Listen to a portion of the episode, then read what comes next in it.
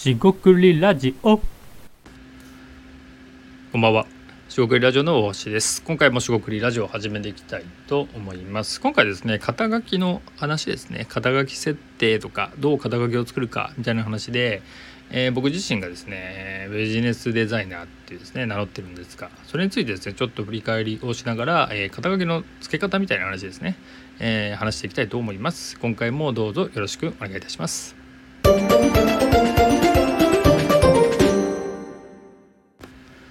はい、四国ラジオの大橋です。今回ですね、肩書きの付け方、肩書きの話ということで、僕自身がですね、ビジネスデザイナー、BGS のデザイナーですね、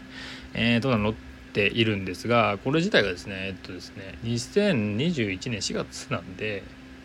意外に長いですね。2年と半年ぐらいや名乗ってます。で、なんかビジネスデザイナーってよくわかんないと思うんですよね、聞いた時に。で、それも重々承知で、あの使ってきたんですけど最近においては何も言われなくなった そこここ笑うとこですけど何も言われなくなってます。えー何ですかって言われないですと。で僕自身あでデザイナーって言葉の、えー言葉ですけど僕自身別にその、えープロダクトデザインですよね、えー UIUX ウェブデザインとか、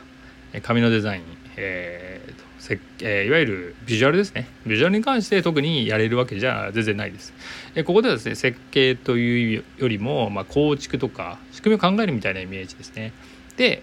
え特にですねビジネスアイディアえに特化して、えビジネスアイディアを出す、えそれをどう仕組み化していったらいいかを考えるっていうことを仕事としている。でそこにおいてですねアイデアの壁打ちとか、え企画を作るとか、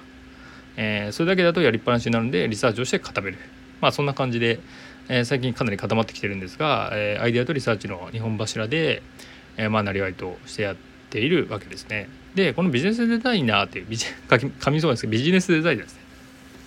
えー2年前2年半前ですねその2021年の4月頃に掲げた時の、まあ、ブログ記事があるんですけどなんかちょっとこう何ですか、えーふわっとしてるというかなんかちょっと、まあ、はにかむではないんですが恥ずかしいような、えー歯が浮いたようなっていうんですか？なんかそういうの名乗っていいのかなと思ったんですよね。でちなみにビジネスビジネスデザイナーって名乗ってる人僕知ってるんですけど、まあ、かなり実績ある人とか、まあ、かなりすごい人がいたりするんで、まあ、同じそのビジネスデザイナーで比較してったらまあその勝てるわけがないんですよね正直なところ。で勝ち目がない肩書きで戦ってるわけじゃないのであの別によくてじゃあそのそういう人たちの、レベルの仕事を、まあ、できますって言ってるわけでもないんですよね。なんでまあ、でもですねそのいろいろ考えてって、まあ、しっくりくる言葉って言った時に、えービジネスデザイナーってなったっていうのがあります。それ前はですねその仕事クリエイターってまあこれは屋号なんですがとか、アイデアデザイナーとかなんかいろいろ名乗ってたような気がします。で、えーまあ話としてはそれぐらいなんですが肩書きの付け方って意味でいくと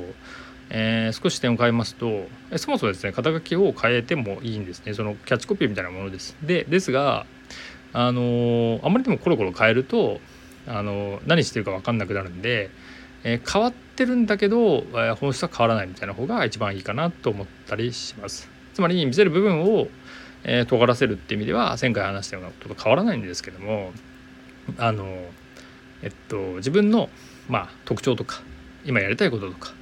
えー説明しやすいとか、まあ、好きな言葉とかも大全然いいと思います。えー相手に好印象を持たれる言葉とか相手わからない言葉でもいいですが自分がこだわりがある、えーこの言葉で説明できるんだとかもしくは説明していきたいとかなりたいでもいいと思いますね。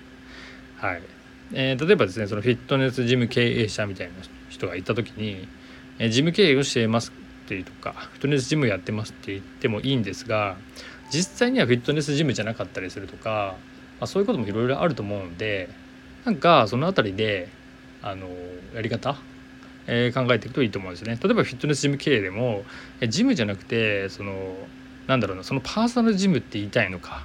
それとも新しいジムをやってたりその出張、えジムを特に主,、え主としてるのかでそういう時にですね言い切れなかったりするわけですよね。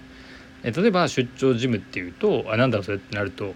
言われるので言われたりするのがいい人はいいんですけど説明が面倒くさかったりすると、まあ、事務経営とかになるしその辺りのさじ加減っていうのが、まあ、結構ポイントなんじゃないかなって思ったりしています。であと、まあ、さっきも言いましたけど何度も変えてもいいと思うので別にその例えば僕がビジネスデザイナーって2年半前に名乗ったからこれを一生使い続けなきゃいけないとかいうのはないわけでそこまで そこまでのちぎりというかですね、えー、契約をしてるわけでもなく、えー、特にそれ商標を取ってるとかねそういうわけでもないので、まあ、商標とか取って使ってたら全然別なんですけど、えー、まあ商標を取ろうが何しようがそれがずっと使えるかはまた別なので、え僕自身は変えていってもいいし自分の、え合っているものに、え最適化していった方がいいかなと思っています。まあ簡単に言えばですねビジネスデザイナーちょっと噛んでるんですけどビジネスデザイナーっていう言葉で、まあ、結構気に入ってましてもう何も突っ込まれないんで、まあ、このまま乗って、えー、バンバン、えー、行っていこうかなと思ってます。ちなみにですねアイデアマンっていう言葉も、